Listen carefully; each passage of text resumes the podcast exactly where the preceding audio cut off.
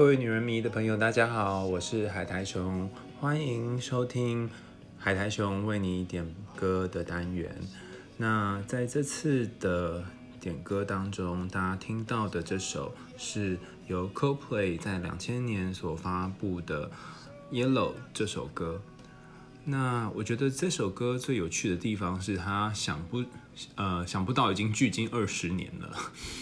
而且点播的人这个人他。呃，其实是在四年前点播的，但因为就是我年少轻狂，不懂听 Coldplay，所以一直到现在才选的他点播的这首歌。好，点播的这位伙伴叫做刀眼哈，D A O Y A N 哈，刀眼点的这首歌其实呃是要给他的初恋男友，那他在写。这封点播的时候，我觉得很有趣，因为几乎所有的人都是在这个过程当中呢，一定要问个什么问题，然后或者是想要知道什么答案。可是导演是比较特别不一样的，他并没有想要从呃这次的点播当中获得什么样的答案，反而他是希望能够在一边书写的过程当中，一边看到自己这段过程里面的成长和改变。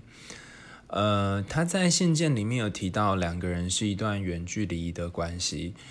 那因为距离，然后或者因为种种的因素，所以并不是那么容易经营。在关系到中间的，应该是到中间吧，哈，就是曾经经历过一次分手。那他们这个分手也非常的痛苦，彼此之间都很难过。然后，呃，在这段短暂的分手的时候，呃，对方也就是他的前任，呃，写了，不应该，应该是说他不断的在听这首歌，CoPlay 的这首《Yellow》。那一边听，然后反复的听，对于呃导演来说，他觉得很特别的地方是，呃，他一直不懂为什么是这首《Yellow》。那直到后来，他自己去看了歌词，好，那歌词当中其中的一句话，就是歌，其实是歌词一开始的那一句歌词，那让他觉得哦，好像有一点点感觉。我念一下这段歌词哈，它是这样子的：Look at the star, look how they shine for you, and everything you do, they are all yellow. 这段歌词大概在讲的是，呃，你看看那颗星星，它们为你闪耀，然后它们都是黄色的，在为你闪耀。如果你看完整首歌的歌词，你会发现，其实它整首歌都在讲，呃，你很漂亮，你是我美好的对象，然后。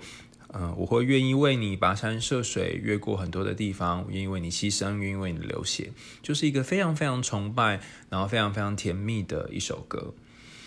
或许在他们短暂分开的这段时间，呃，对方终于想起，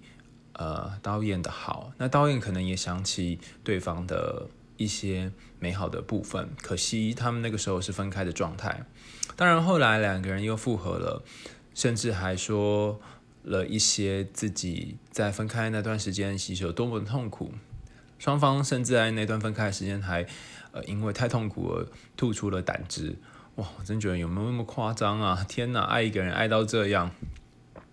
那呃后来他们还是分手了，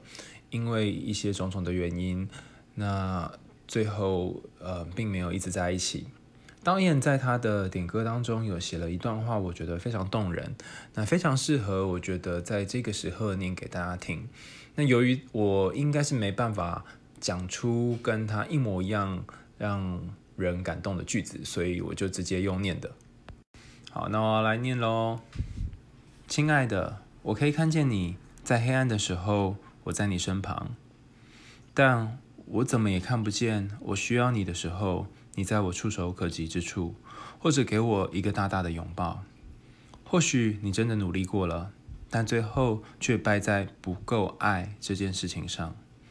你发现你其实深爱着其他人，你痛苦的困惑着，你看不到我也在你身边煎熬着，深深的煎熬着。导演说，在分手之后，他花了一年的时间来走出这段悲伤。那他曾经写过一些文字，写过一些诗，写过散文。那写了好多好多，但是都没有送出去，最后放在一个盒子里。不过，这整个过程也让他慢慢慢慢的从这段失恋当中走出来。最后，导演说：“我不后悔跟他在一起，反而很感激他，是他让我长大很多。”呃，这封信的男女主角似乎是在呃很像天文社之类的社团认识的，所以星星对他们来讲可能有一些特别的意义。然而我在听呃，应该说在看这个点播的时候，其实在想说，哇，我要回什么呢？呃，我也不是天文社，然后对星星一窍不通，呃，而且也是最近才刚开始认识 Coldplay，那我到底可以回应一些什么？后来我觉得，或许我可以说说看自己跟这首歌的一些渊源，那可能也可以提供给四年之后的导演一些些，嗯，应该是回应吧，哈。不确定导演你现在还有没有在听我们的为你点歌这个专栏？那我说一下，这其实是去年发生的事。我开始听 Coldplay 的歌，其实是我们去 UC Berkeley。那段时间，那因为大家都要听英文的歌曲来增进自己的英文能力，然后我们有一个室友，应该算是学妹吧，她就呃放了她很喜欢的这首 Yellow。那学妹她跟我说，你一定听过 Coldplay 歌，只是你不晓得是她的歌而已。我那时候还觉得说，真的吗？就没想到她一放，我就发现，哎，我真的有听过哎。那这首 Yellow 听起来其实是很。呃，迷幻的，有一点奇幻风格，然后又有一种飘忽在其中的感觉，就像是在爱情一开始的时候，两个人都好像刻了太多的感觉，然后沉醉在对方的美丽当中。现在就让我们来听这首 Coldplay 的《Yellow》。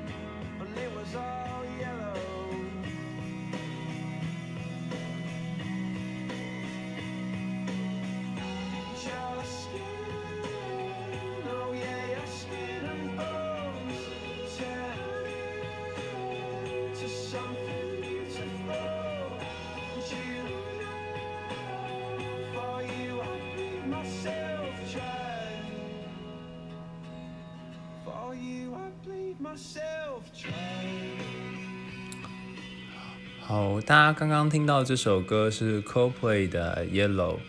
我自己在听这首歌的时候，真的有一种很像是飘飘忽忽的感觉。那呃，我相信导演在点播这首歌的时候，应该也有他特殊的用意，或者是说，当你四年之后再重新听到这首歌，不晓得你有什么感觉呢？对我来说，其实这首歌就像是天边的一颗星星，他在说的其实是你曾经是我天空当中那一那一颗非常闪亮的星，那我也曾经是你那一个放在手心里面非常珍惜的星星，在我们生命当中，我们因此而相遇，然后喜欢上彼此。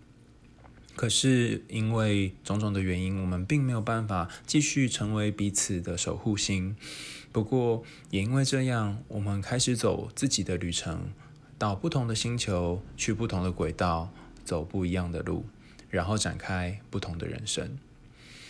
我想要讲的是关于这首歌，其实呃牵涉到的是一段远距离恋爱。对于远距离恋爱，好多人都会觉得啊，是一个非常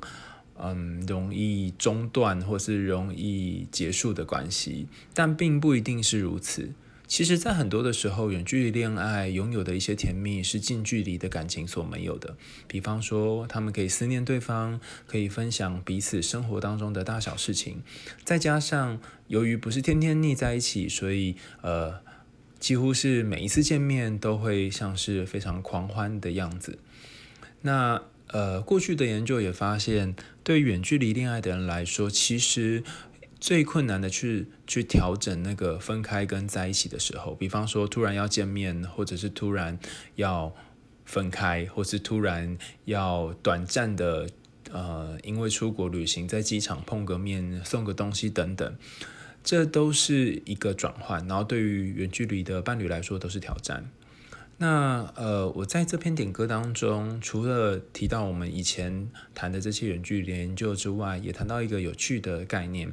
就是对于远距离的情侣来说，如果你真的想要维系这段关系，蛮不容易的地方在于，你必须做到两件事。第一个是你可以和对方采取建设性的沟通。这也就是说，当你们有一些争执或是意见不合的时候，应该要以两个人共同